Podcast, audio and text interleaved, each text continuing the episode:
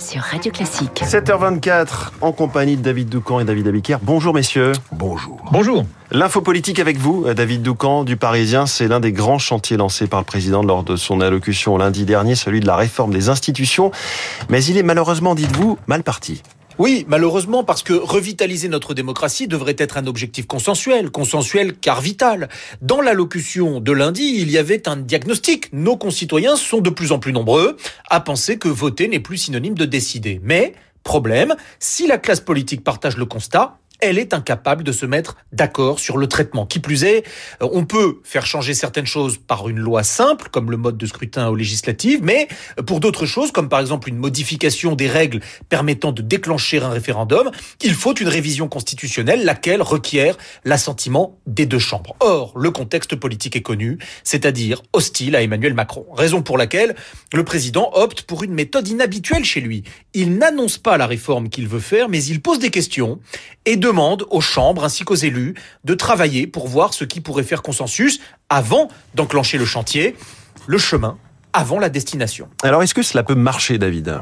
Alors, il ne faut jamais dire jamais, mais à ce stade, c'est mal parti. Gérard Larcher, très clair dans le Parisien dimanche dernier, pas le moment et pas la priorité des Français. Yael Braun-Pivet, elle est sur la même ligne. Quant aux partis politiques d'opposition, ils ne s'intéressent même pas au fond du sujet. Leur seule préoccupation est de porter des coups à ce président dont ils veulent prendre la place. Raison pour laquelle il y a en ce moment un débat dans l'entourage proche d'Emmanuel Macron. Certains de ses conseillers le poussent à renoncer à cette co-construction et à mettre clairement dans l'atmosphère des objets de revitalisation démocratique. Sachez par exemple qu'on réfléchit au sommet de l'État à proposer le droit de vote à 16 ans.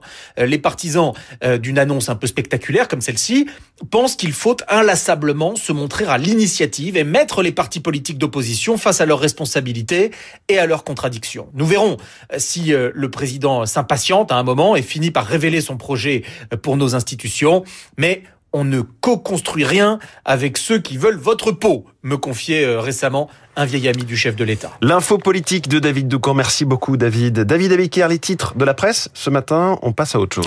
La réforme des retraites s'est terminée. Ce matin, plus un seul journal qui en parle. En une du Figaro, Trump et Biden, prêts à s'affronter en 2024. Pour le Parisien aujourd'hui en France, le fait du jour, ce sont les délais à rallonge pour obtenir un passeport ou une carte d'identité. 66 jours en moyenne.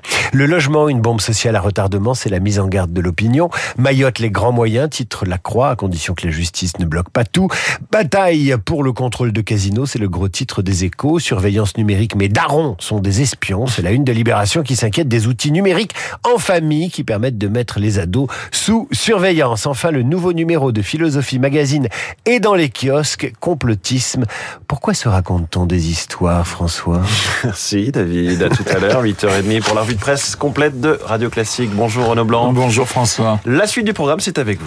Eh bien, vous le savez, Emmanuel Macron se déplace dans le Loir-et-Cher pour aborder notamment la question des déserts médicaux. Le secteur de la santé, eh bien nous en parlerons à 7h40 avec Jean-Paul Hamon, président d'honneur de la Fédération des médecins de France. Il a des choses à dire et ça tombe bien, il sera dans notre studio juste après euh, le journal de Charles Bonner. 8h05, nous serons en ligne avec Yves Bourdillon, mon confrère des échos, spécialiste des questions internationales, l'ambassadeur de Chine en France convoqué au Quai d'Orsay hier. Analyse, décryptage de cette convocation avec Yves dans le journal de Julie Drouin. 8h15, je recevrai un grand, un très grand comédien. Jacques Weber sera dans notre studio.